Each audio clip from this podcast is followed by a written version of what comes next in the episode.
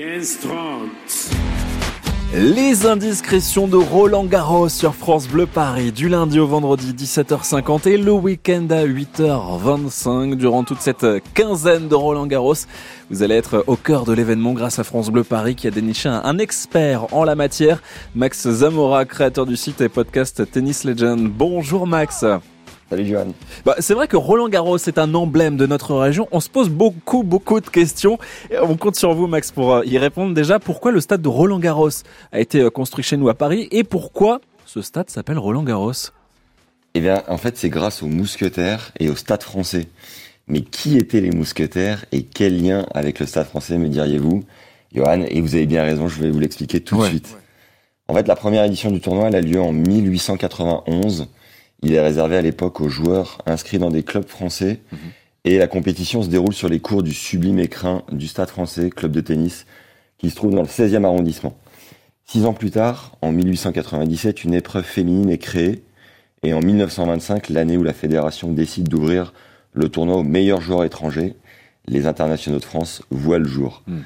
Le tournoi, en fait, lui, il est organisé en alternance jusqu'en 1928 dans les structures des clubs de tennis du Stade et du Racing Club de France, qui sont eux tous les deux dans le 16e arrondissement parisien. Eh donc, alors Max, quel est peut-être l'élément déclencheur qui verra la construction du stade de Roland Garros?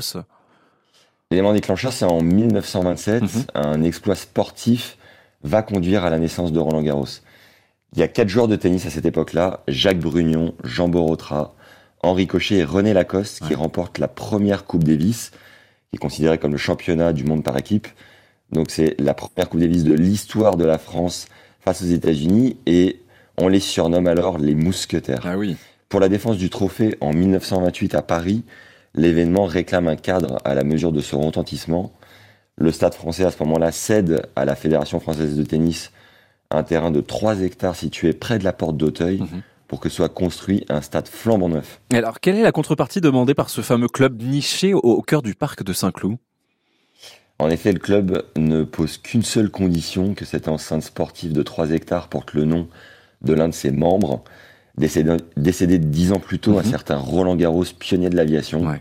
Le pilote était un camarade de promotion de l'école HEC à Jouy-en-Josas, d'Émile Le Sieur, président du Stade français. Mhm. Et pour rendre hommage à son ami, euh, notre ami Émile, baptise le stade nouvellement construit en son honneur lors de l'inauguration, donc en 1928. Les Internationaux de France 1928 sont finalement le premier événement à se dérouler au stade Roland-Garros Porte d'Auteuil, juste avant que les mousquetaires ne fassent honneur à cet édifice en conservant le saladier d'argent qui est l'autre nom mhm. donné à la Coupe Davis. Ils gagneront d'ailleurs cette euh, Coupe du Monde par équipe six fois de suite entre 1927 et 1932. Et eh ben voilà pour euh, la grande histoire de Roland Garros. Merci beaucoup euh, Max.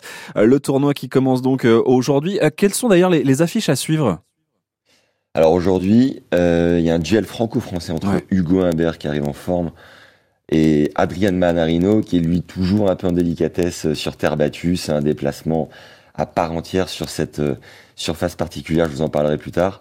Il y a également le revenant Lucas Pouille qui a réussi à se qualifier pour le tableau final, qui affronte un Autrichien, Rodionov. Et chez les filles, on a deux Françaises, Jessica Poncher qui a été invitée par les organisateurs et Alizé Cornet qui font leur entrée respectivement contre l'Argentine Podoriska, 103e joueuse mondiale, et l'Italienne Camilla Giorgi, 37e. On leur souhaite évidemment bonne chance. Oh oui, on va les suivre de près, ces Français et ces Françaises. Merci beaucoup Max. Avec plaisir, à demain.